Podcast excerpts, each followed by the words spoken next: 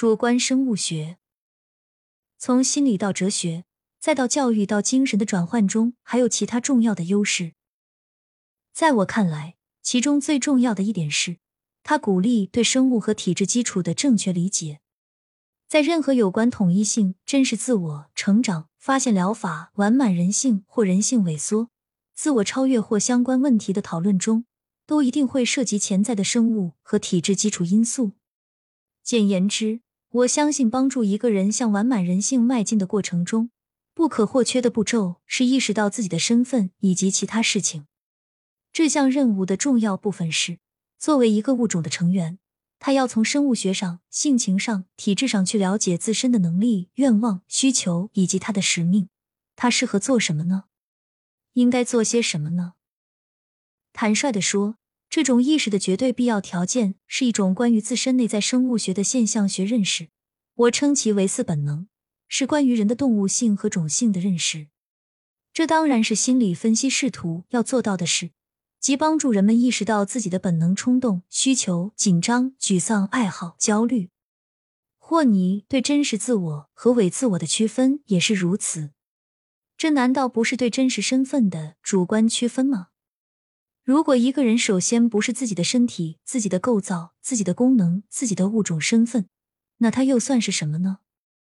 作为理论家，我非常高兴能够将弗洛伊德、戈德斯坦、谢尔顿、霍尼、卡特尔、弗兰克尔、梅罗格斯、莫里等人的观点做出完美融合。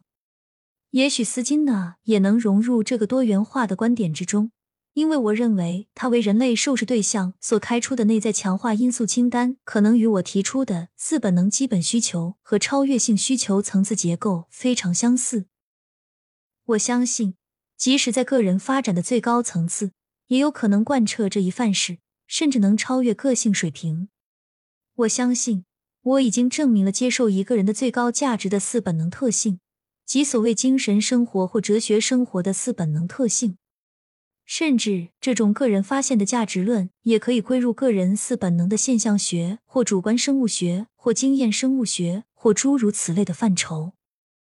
试想一下，人性程度或数量的单一连续性带来的巨大的理论和科学优势，其中不仅包括精神病学家和医师所谈论的所有疾病，而且还包括存在主义者、哲学家、宗教信仰者、思想家和社会改革者担忧的一切问题。不仅如此，我们还可以将所知的各种程度和种类的健康也纳入其中。至于单一尺度之上，甚至包括超越自我的健康、神秘融合的健康，以及任何未来可能揭示的人类本性的更高可能性。内部信号对我来说，以这种方式思考，至少具有一个特殊优势。即可以将注意力直接集中到我最初所说的冲动声音上，但是最好将其更笼统的称为内部信号或内部暗示刺激。当时我尚未充分意识到，在大多数神经症以及许多其他疾病中，内部信号会变得微弱，甚至完全消失，如严重强迫性神经症或未被听到以及无法听到。举一个极端的例子，如果是一个体验空虚的人。像僵尸一样，只有躯壳，里面是空洞的。那么，找回自我是必要的条件，包括恢复拥有和认知这些内在信号的能力，了解自己的好恶，喜欢什么，不喜欢什么，什么时候吃什么，什么时候睡觉，什么时候排泄，什么时候休息。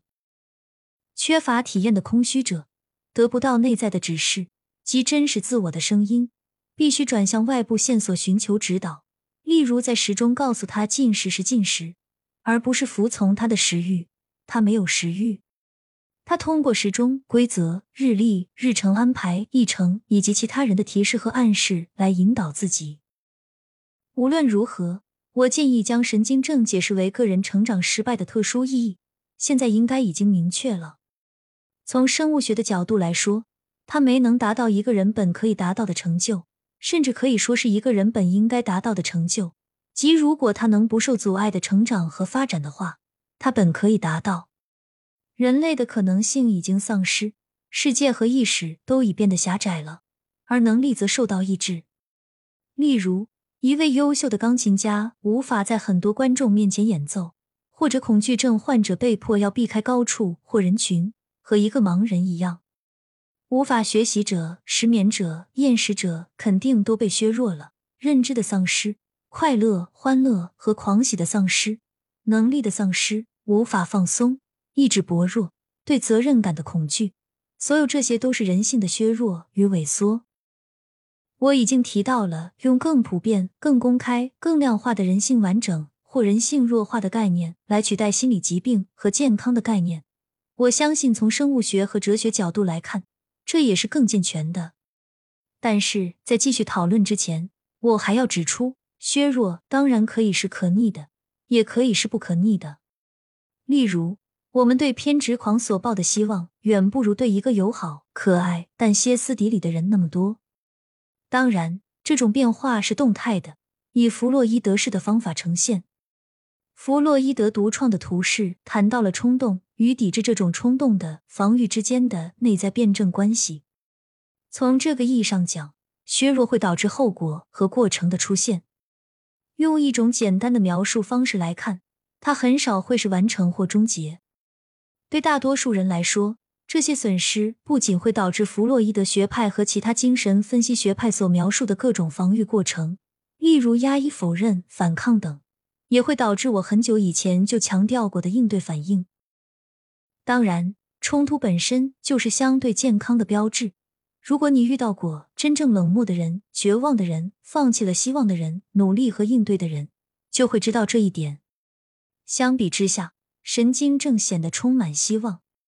这意味着，尽管害怕、不相信自己、意志力不强，这个人仍然在努力争取达到人类的标准和作为基本权利的满足感。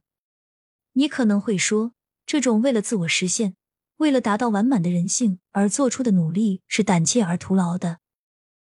削弱当然可以是可逆的，很多时候只需达到满足需求就可以解决问题，尤其是对于儿童而言。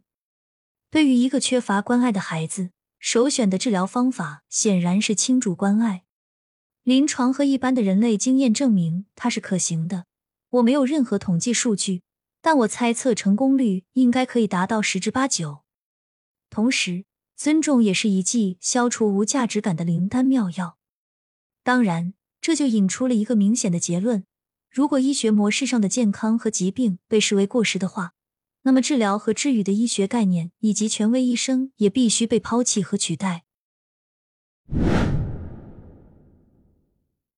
约拿情节，我想谈谈安吉尔所说的逃避成长的众多原因之一。我们所有人都有自我提升的冲动，实现更多潜能的冲动，自我实现的冲动，对实现完满人性或人类成就的冲动，或任何你喜欢的术语都可以。如果这样，那么是什么使我们停滞不前？是什么阻碍了我们？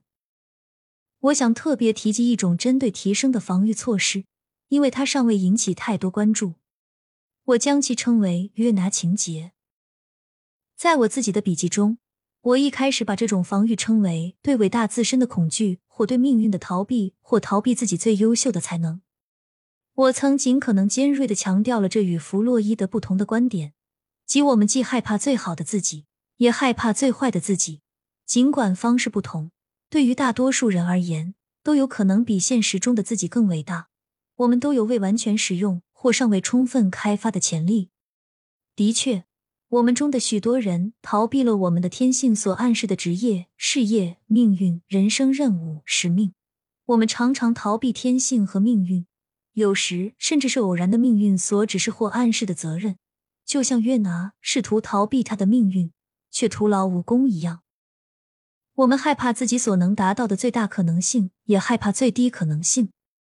我们通常害怕成为我们在最完美的时刻、最完备的条件下。以最大的勇气可以成为的那种人，在这样的巅峰时刻，我们会享受，甚至为我们在自己身上看到神一般的可能性而激动。然而，面对同样的可能性，我们同时又会因软弱、敬畏和恐惧而站立。我发现，很容易就能以我的学生证明这一点很容易。只需问一问，在这个班级中，谁想写出伟大的美国小说，或者成为参议员、州长？或是总统。谁想成为联合国秘书长，或者伟大的作曲家？谁愿意成为像史怀哲一样的圣人？想成为伟大的领袖？通常每个人都会开始咯咯发笑，脸上发红，并扭动身体，直到我问：“如果不是你，那该是谁呢？”当然，这是事实。以同样的方式，当我把学生推向更高层次的抱负时，会说：“你现在在秘密计划写什么伟大的书？”他们通常会脸红、结结巴巴，并用某种方式避而不谈。但为什么我不应该问这个问题呢？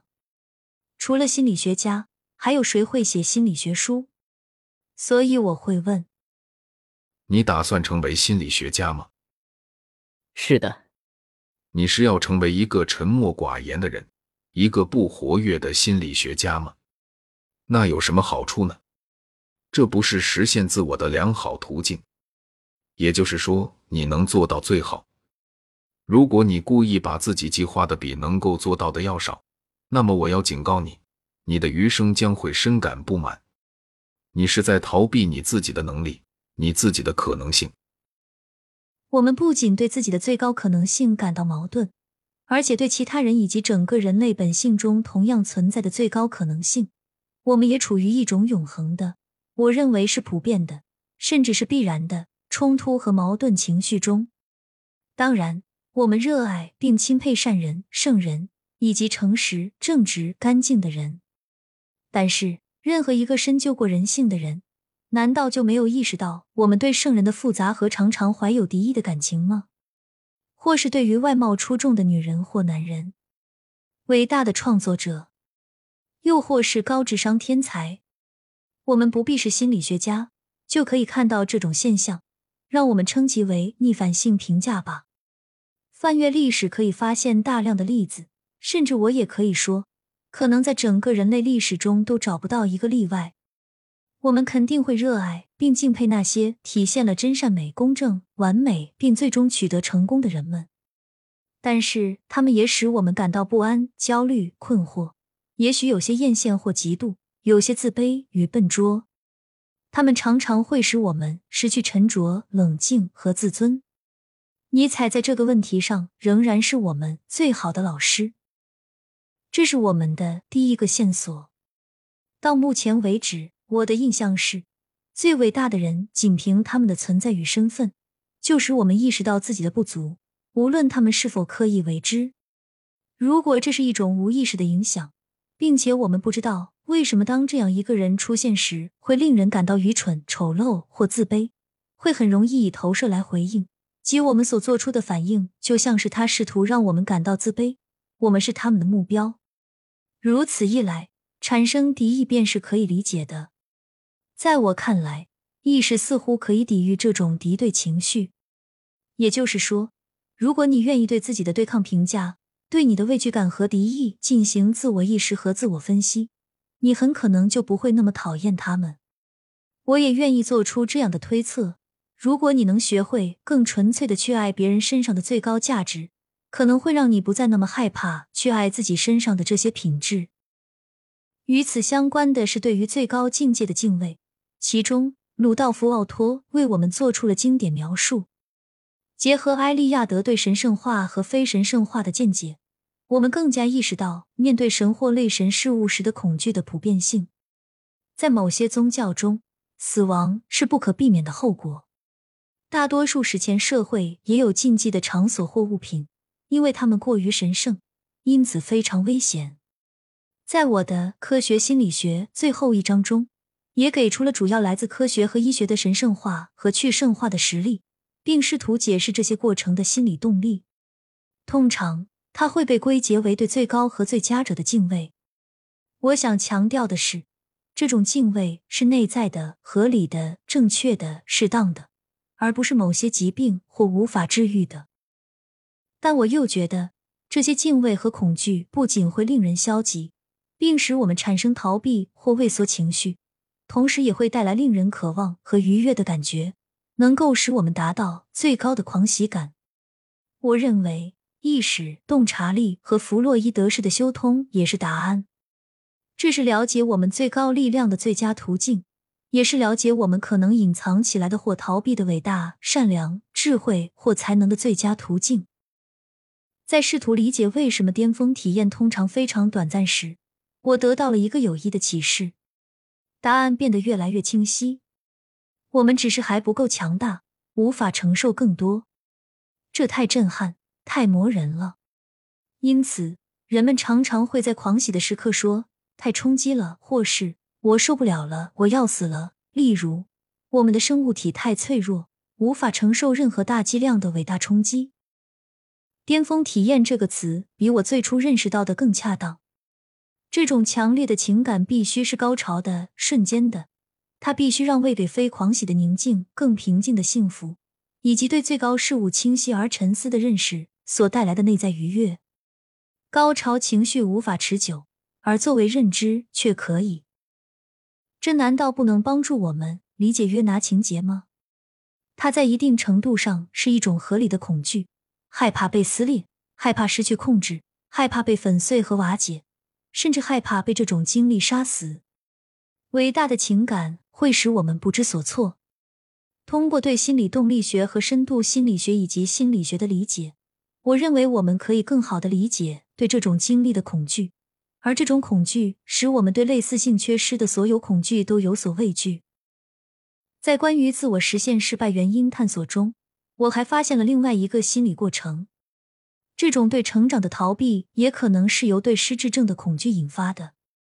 当然，这是更为普遍的方式。普罗米修斯和浮士德式的传说几乎在任何文化中都可以被找到。例如，希腊人称之为对傲慢的恐惧，称它为有罪的骄傲。这是人类永恒的问题。那些对自己说是的，我将成为伟大的哲学家。我将重写柏拉图，并且超越他的人，迟早会被自己的雄心壮志和傲慢所震惊。特别是在他软弱的时刻，会对自己说：“我是谁？就凭我吗？”并将其视为疯狂的幻想，甚至是幻觉。他将自己对内心自我的认识，以及他的所有弱点、优柔寡断，与柏拉图所拥有的光辉、闪耀夺目的完美形象进行了比较。然后他当然会感受到自己的傲慢自大。他没有意识到的是，柏拉图在自省时对自己肯定也有同样的感受，但他还是继续前进，超越了对自己的怀疑。对于某些人而言，这种逃避自身发展、降低抱负、害怕做自己有能力做的事、自残、假性愚蠢、自嘲谦卑，实际上是抵制雄心壮志、傲慢与罪恶的防御措施。有些人无法将谦逊和自豪完美的结合起来，而这对创造性工作来说是绝对必要的。要做出发明或创造，你必须具有创造力的自豪。许多研究人员已经注意到了这一点。当然，如果你只有自豪而没有谦逊，那么你实际上是偏执的。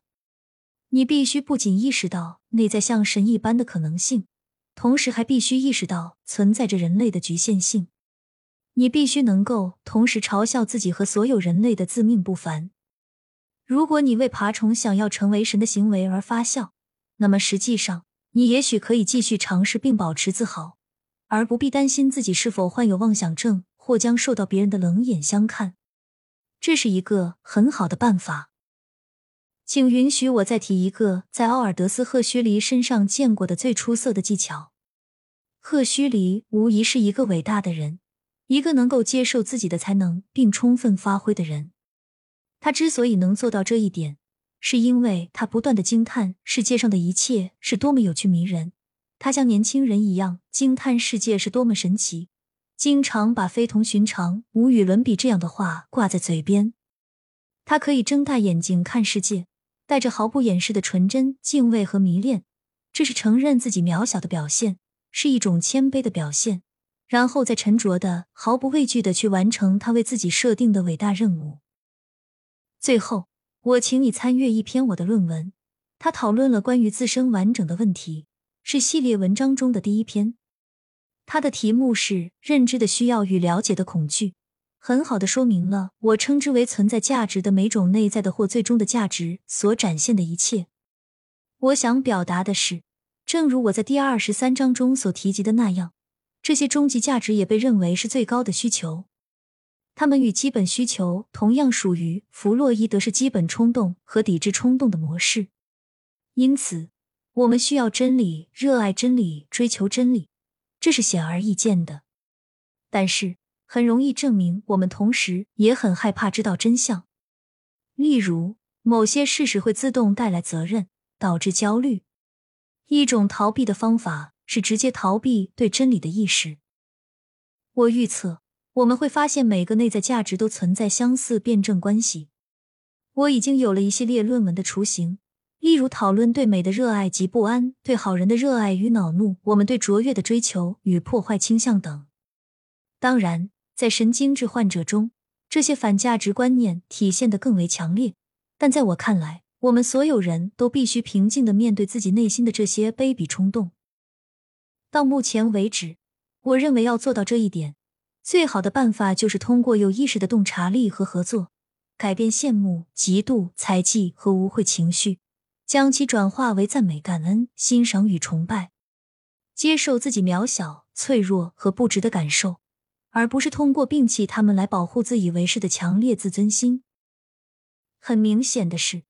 对这个基本存在问题的理解，应该帮助我们不仅接受他人的存在价值，也接受自我的存在价值，从而帮助解决约拿情节。